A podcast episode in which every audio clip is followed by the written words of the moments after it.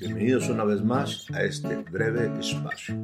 Soy Héctor Rocha y mi deseo e interés se centra siempre en que el tema del día de hoy nos provea elementos importantes de reflexión.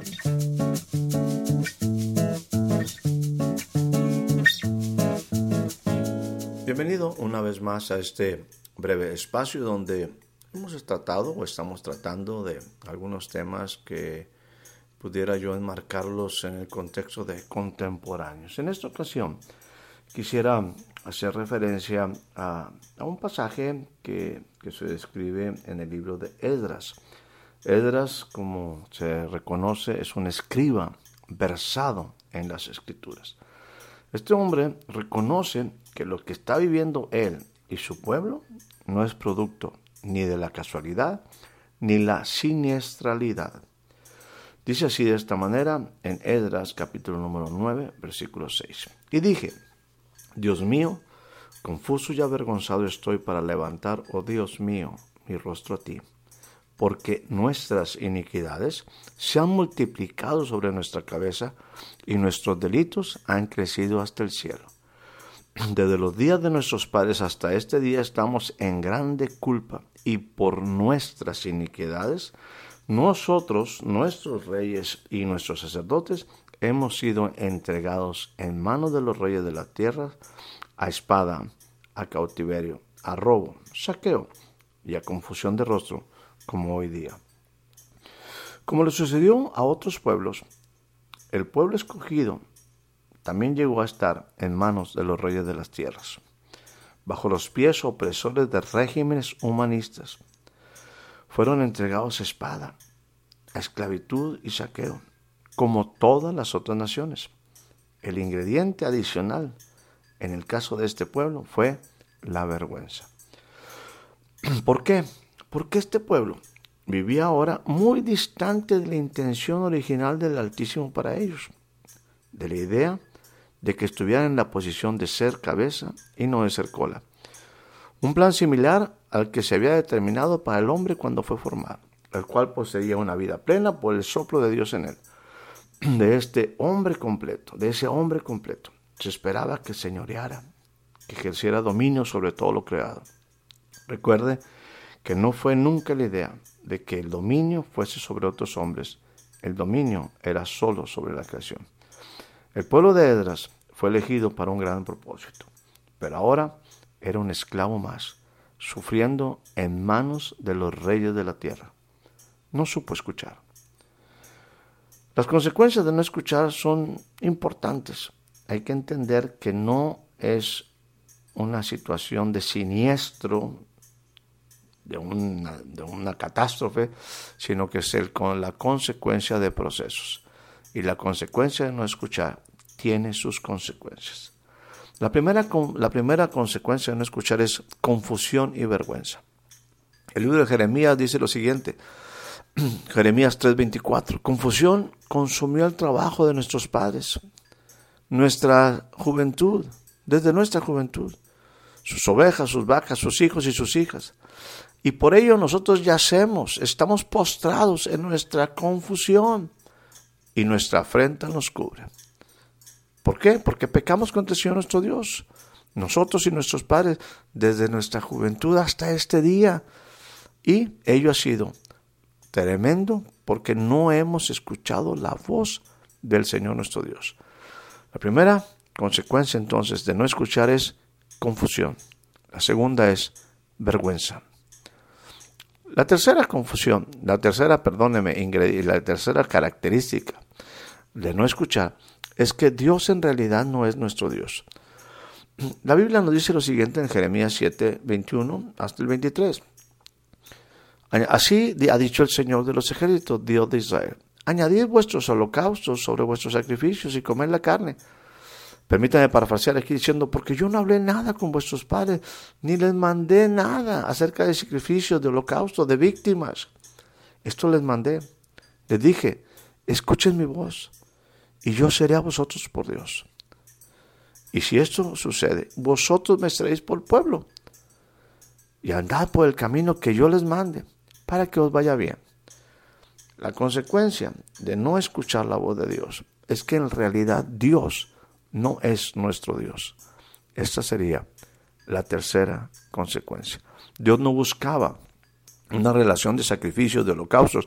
Esas son cosas que se establecieron para restaurar una relación que se rompía, que se afectaba por la desobediencia. Lo que Dios deseaba es que el hombre escuchara su voz y fuera obediente a ella. Doy un repaso rápido. La primera consecuencia de no escuchar, confusión. La segunda consecuencia, ciertamente, es vergüenza. La tercera es que Dios no es nuestro Dios. Jeremías 7:24 me habla de la cuarta, la cuarta consecuencia de no escuchar. Y eso es que pensando ir hacia adelante, vamos hacia atrás y no estamos avanzando.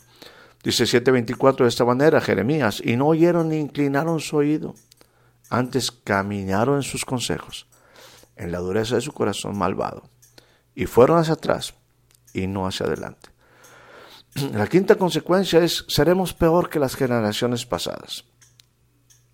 Algunas veces todos, sobre todo las nuevas generaciones, los milenios, no se diga, yo no voy a hacer, no voy a cometer los mismos errores de mis padres, yo no, no vamos a meternos en una complejidad aquí, en una crítica. La verdad es que si nosotros no sabemos escuchar la voz de Dios, como es el capítulo 7, versículo 26 de Jeremías, no vamos a ser mejor que las anteriores generaciones.